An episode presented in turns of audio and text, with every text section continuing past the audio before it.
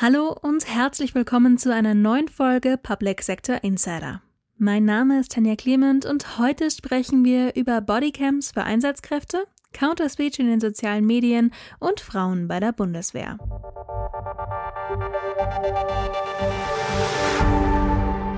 Kleine, gemeine und beleidigende Kommentare gehören im Netz genauso zum Alltag wie lebendige Communities, vielseitige Diskussionen und immer auch ein bisschen Misstrauen. Zumindest im Hintergrund. Wer steckt hinter den einzelnen Posts? Was will er oder sie damit bezwecken? Und wie begegne ich als User den negativen Aspekten von Social-Media-Plattformen? Das schauen Tim Rothaus und ich uns mal genauer an. Hi Tim, welche Phänomene nehmen wir uns denn heute vor?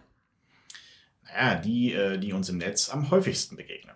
Hasskommentare, Hate Speech und das große Feld der Fake News. Bevor wir richtig einsteigen, aber vielleicht noch kurz zur Einordnung. Hasskommentare sind erst einmal alle beleidigten und verletzenden Botschaften.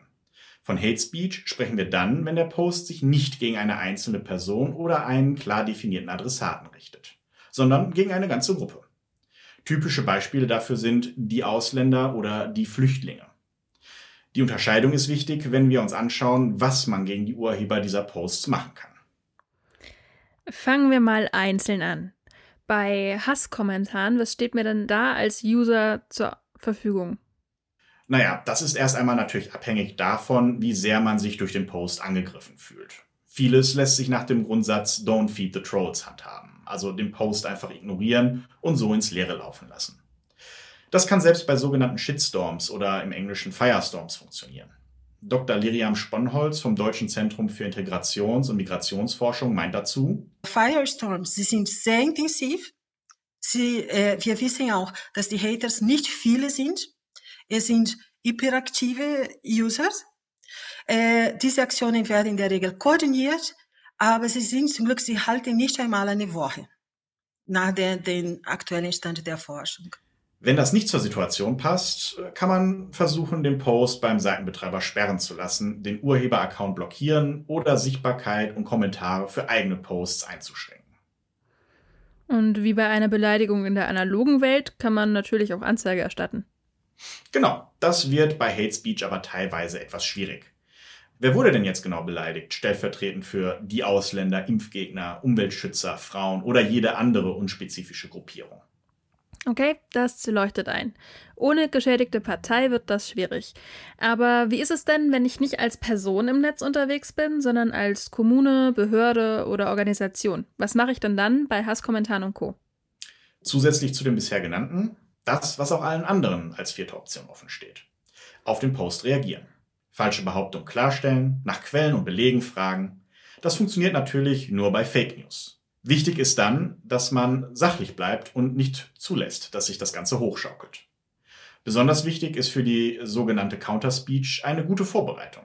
Das erklärt auch Anneliese Baas, die im Polizeipräsidium Mannheim die Social-Media-Auftritte managt. Was natürlich so ein Problem ist, auch bei uns, ist, ähm, was ist mit Abendzeiten, nachts, Wochenende. Also wir haben hier die Regelung zum Beispiel, das macht unser sogenannter PVD, das sind die Kollegen, die auch in der Notrufzentrale sitzen ähm, wo alles zusammenläuft. Aber die sind natürlich auch nicht dafür da, jeden Kommentar zu beantworten oder eigene Posts zu machen, sondern nur im Notfall zu reagieren. Aber natürlich muss man sich auch Gedanken machen, wie sind diese Zeiten abgedeckt. Also es soll dann auch nicht äh, irgendein Shitstorm da irgendwie das ganze Wochenende stehen und keiner hat es bemerkt. Also da muss man sich auch überlegen, wer hat da einen Blick drauf, wer kann im, im Zweifel jemanden verständigen. Das klingt handfester, als ich erwartet hatte. Aber anschließend sollten wir vielleicht noch klären, wann überhaupt Handlungsbedarf besteht. Das hat der Hate Speech Beauftragte der bayerischen Justiz Klaus-Dieter Hartleb ganz gut formuliert. Generell würde ich ähm, einfach dazu raten, ähm, wenn man sich verletzt fühlt, wenn man sich angegangen fühlt ähm, und meint, das ist strafbar, dann hat man natürlich auf jeden Fall das Recht, eine Strafanzeige zu stellen und sollte das einfach auch tun. Danke, Tim. Mehr zu Counterspeech gibt es auch in der Mediathek auf neuestadt.org. Da lohnt es sich auf jeden Fall mal reinzuschauen. Kommen wir von digitalen Medien zu digitalen Mitteln. Die Zahl der Angriffe auf Einsatzkräfte von Polizei, Feuerwehr und Rettungsdiensten steigt. Damit diese Vorfälle bestmöglich dokumentiert und anschließend auch strafrechtlich verfolgt werden können, setzen immer mehr Polizeien auf kleine Kameras, die die Einsatzkräfte am Körper tragen können. Tobias Ehret von Motorola Solutions erklärt uns, welche Vorteile eine Bodycam mit sich bringt. Hallo Herr Ehret, schön, dass Sie heute bei uns im Podcast sind. Wir starten gleich mit der ersten Frage. Viele Polizeien in Deutschland beschäftigen sich mit dem Thema Bodycam, zum Beispiel die Bundespolizei oder die Polizei in Mecklenburg-Vorpommern. Ist das jetzt ein neuer Trend und äh, was sind auch die Gründe dafür? Ja, guten Tag, Frau Clement. Danke für die Einladung. Ich würde zunächst gerne auf den Bericht des äh, Bundeskriminalamts eingehen. Der hat gezeigt, dass äh, die Gewaltbereitschaft gegen Einsatzkräften seit Jahren steigt. Also mich hat zum Beispiel die Zahl erschreckt von über 80.000 registrierten Gewalttaten gegenüber Polizeibeamten im Jahr 2021. Und das bedeutet im Übrigen auch wieder ein Anstieg gegenüber dem Jahr davor. Und äh, ja, man muss davon ausgehen, dass es äh, darüber hinaus auch noch eine höhere Dunkelziffer gibt an Straftaten, die nicht gemeldet werden. Deshalb äh, erscheinen die dort nicht. Und äh, ja, im europäischen Ausland sieht es eigentlich ähnlich aus. Also von daher steigt auch die Nachfrage nach Bodycams weltweit. Die Gründe, warum man Bodycams einsetzen möchte, die haben Sie mir jetzt beschrieben. Aber wie sieht es denn mit Erfahrungen aus? Haben die Bodycams eine abschreckende Wirkung?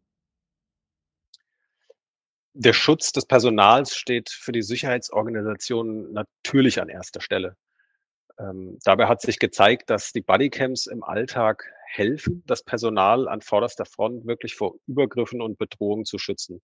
Und im Übrigen gilt das äh, nicht nur für Polizisten, sondern auch für Rettungskräfte, die ebenfalls Beleidigung und Gewalt ausgesetzt sind. Die Vorfälle können nun aufgezeichnet werden und als Beweismaterial vor Gericht verwandt werden. Das schafft unseres Erachtens mehr Transparenz auf allen Ebenen. Aber vielleicht zurück zu Ihrer Ausgangsfrage. Polizisten berichten uns immer wieder, dass bereits das Vorhandensein einer Bodycam häufig schon deeskalierend wirkt. Das zeigen im Übrigen auch die Forschungsergebnisse der Studien, von denen Pilotprojekte oft begleitet werden. Hm, und Deutschland ist ja jetzt auch nicht das erste Land, das überlegt, Bodycams einzuführen oder sie einführt. Von daher sind da ja auch schon Erfahrungswerte vorhanden, an denen man sich bedienen kann, richtig? Vollkommen korrekt. Wir haben viele Projekte, unter anderem ein großes Projekt in Frankreich mit 30.000 Bodycams im Einsatz. Das deckt sich also von den Erfahrungswerten auch mit dem, was wir in Deutschland machen, beispielsweise mit der Bundespolizei oder mit der Polizei in Mecklenburg-Vorpommern. Mhm. Ähm, worauf legen denn die Einsatzkräfte als Anwender bei den Bodycams besonderen Wert? Naja, also gerade im Einsatz ist es natürlich wichtig, dass man unerwartete Situationen mit Video dokumentieren kann. Die VB400 Bodycam von Motorola Solutions hat eine sogenannte Pre-Record-Funktion. Mit der kann man Ereignisse bis zu zwei Minuten vor dem manuellen Aufnahmestart dokumentieren. Generell würde ich aber sagen, ist von Bedeutung eine einfache Bedienung, ein robustes Design, flexible Trageweise und aber auch die Nutzung der Bodycams als Poolgeräte. Polizisten schätzen aber auch darüber hinaus Möglichkeiten der Synergien, die wir als Anbieter von Kommunikationslösungen im BOS-Umfeld machen können.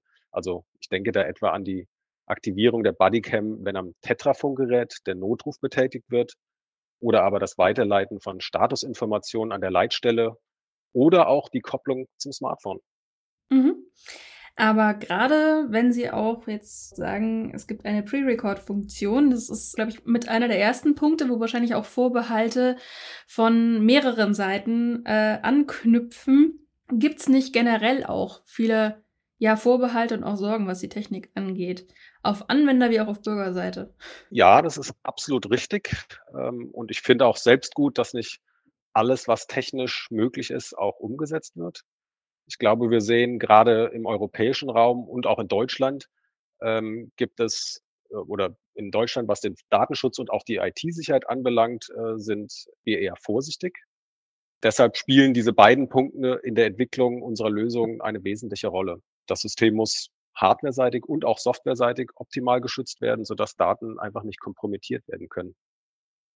Ebenso ist uns wichtig, dass das System konfigurierbar ist, sodass man es äh, den gesetzlichen Vorgaben entsprechend ähm, einsetzen kann, äh, beziehungsweise es soll auch den individuellen Anforderungen des Nutzers entsprechen. Beides stellen wir im Prinzip sicher mit unserer Lösung, äh, auch wenn, das muss ich dazu sagen, die föderalen Unterschiede in Deutschland dort einige Herausforderungen mit sich bringen. Wenn Sie für mich mal einen Blick in die Kristallkugel werfen, wie sieht denn die Rolle der Bodycams in der Zukunft aus? Wird das mehr? Wird das wichtiger? Wird das grundsätzlich Sachen verändern? Ja, also wir von Motorola-Seite, wir erwarten, dass Bodycams künftig eine noch stärkere Rolle spielen, auch in Deutschland vermehrt zum Einsatz kommen. Äh, wir glauben, das Thema Video ist extrem wichtig. Und bei den Einsatzkräften wird das für mehr Transparenz und Vertrauen schaffen äh, zwischen Bürgern und der Polizei. Deshalb haben wir in den letzten Jahren unser Angebot an Bodycams, an Videosicherheits- und Analyselösungen kontinuierlich ausgebaut. Da kommt neben den Bodycams äh, in der Polizeiarbeit im Übrigen auch vermehrt künstliche Intelligenz und cloudbasierte Softwarelösungen zum Einsatz. Äh, etwa um das erfasste Videomaterial effizient auszuwerten und beweissicher zu speichern. Wichtig wäre mir doch zu betonen, dass äh, künstliche Intelligenz für uns keine Blackbox darstellt, die eigene Entscheidung trifft. Sie soll lediglich der Unterstützung dienen, indem sie den Polizisten zeitaufwendige und komplexe Tätigkeiten abnimmt. Mhm. Dann Dankeschön an der Stelle für die Erklärung und die Ausführungen. Weiter geht's mit einem anderen Thema. Frauen und die Bundeswehr, das ist nicht immer das einfachste Verhältnis. Aber was davon kommt wirklich aus der Truppe selbst und welche Probleme werden hier in ein vollkommen falsches Licht gerückt oder gar frei erfunden? Dorothee Frank kommentiert. Sprecherin ist Büschra Taschdemir. Seit dem 1. Januar 2001 stehen Frauen alle Laufbahnen der Bundeswehr offen. Dass nun 20 Jahre später immer noch ein vermeintlicher Geschlechterkrieg tobt, ist allerdings mehr rechtspopulistischen Meinungsmachern als der Bundeswehr oder dem BMVG zuzurechnen. Sexismus beginnt dort, wo Menschen aufgrund ihres Geschlechtes benachteiligt, beleidigt und diskriminiert werden. Analog zum Rassismus treffen solche Ausgrenzungen bevorzugt in rechten politischen Lagern auf fruchtbaren Boden. Das Maß zur Bereitschaft, andere zu diskriminieren, kann sogar als Unterscheidung zwischen konservativ und rechtsaußen dienen. Die Rechten nutzen dabei dieselben Methoden zur Ausgrenzung, die seit fast 100 Jahren als Argumente dienen. Und wenn es keine Fakten zur Untermauerung gibt, dann werden sie eben erfunden. Ein prägnantes Beispiel lieferte der Kolumnist Jan Fleischhauer im Fokus. Ohne Realitätsbezug fasst Fleischhauer unter der Überschrift Problemfall Christine Lambrecht wenn Pazifisten in den Panzer steigen, fast sämtlichen Sexismus zusammen, über den die rechte Leserschaft auch plaudieren könnte. Höhepunkt sind seine Ausführungen zum G36 Sturmgewehr. Das Gewehr sollte leichter sein, damit es Frauen besser tragen konnten. Seit sieben Jahren wartet die Truppe nun auf einen Ersatz. Dafür können im Schützenpanzer Puma jetzt Schwangere ungefährdet mitfahren. Frauen sind also schuld an der Misere der Bundeswehr. Ebenso wie seinerzeit Juden schuld an der Weltwirtschaftskrise waren. Das Feindbild ist gesetzt. Das G36 wurde allerdings bereits 1996 als Standardsturmgewehr der Bundeswehr eingeführt. Der Europäische Gerichtshof verurteilte Deutschland erst am 11. Januar Januar 2000 zur Einhaltung des Gleichheitsgrundsatzes. Während die Entscheidungen zugunsten des G36 fielen, waren Frauen in Deutschland der Dienst an der Waffe noch verboten. Auch die zweite Aussage mit den Schützenpanzern für Schwangere ist rechtspopulistische Demagogie und seit Jahren widerlegt. Weder sind Panzer Arbeitsstätte im Sinne der Arbeitsstättenverordnung, noch ist der Schützenpanzer Puma für die Beförderung von Schwangeren ausgelegt. Die Aussagen sind bestätigt durch das Beschaffungsamt der Bundeswehr. So einfach sich all diese Aussagen als unwahr belegen lassen. Das Feindbild Frau ist gesetzt und trifft in entsprechenden Kreisen auf Zustimmung. So twitterte ein Pressesprecher von Rheinmetall zwei Tage nach dem Überfall Russlands auf die Ukraine, gendert von mir aus die Dienstgrade, aber macht vorher unsere Gesellschaft wieder wehrfähig und wehrwillig und unsere Streitkräfte modern, voll ausgestattet, aufwuchs und durchhaltefähig. Wenn's mit weiblicher Außen- und Sicherheitspolitik klappt, dann gerne. Das Ergebnis zählt. Auch hier wieder das Narrativ. Frauen behindern die Männer, die Bundeswehr und die Gesellschaft. Denn nur das Gendern hat schließlich die Wehrfähigkeit beeinträchtigt. Dass Frauen Außen- und Sicherheitspolitik können, wird in diesem Rutsch gleich mit in Frage gestellt. In diesem Tweet kommt dann auch die zweite Stufe der versteckten Diskriminierung zum Vorschein. Das Erwecken oder Beschreiben von Gefühl.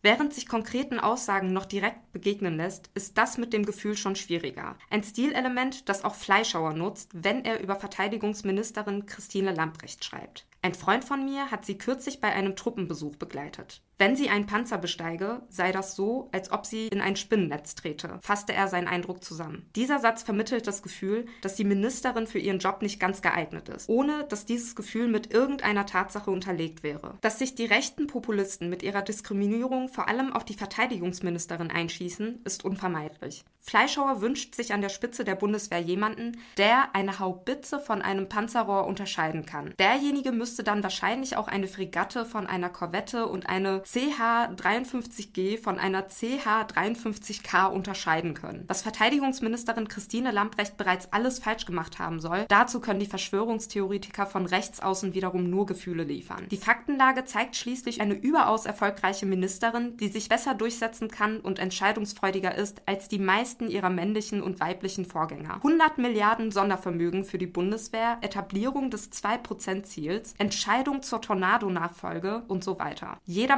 männliche Minister bekäme für diese Liste und das Erreichen derselben innerhalb von nur drei Monaten Amtszeit Standing Ovations. Bei einer Frau wird hingegen geschrieben, mit welcher Vorsicht sie mit 56 Jahren zum ersten Mal in einen Panzer steigt.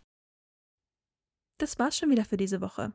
Neues aus dem Public Sector gibt es nächsten Dienstag wieder. Vielen Dank fürs Zuhören und bis dann.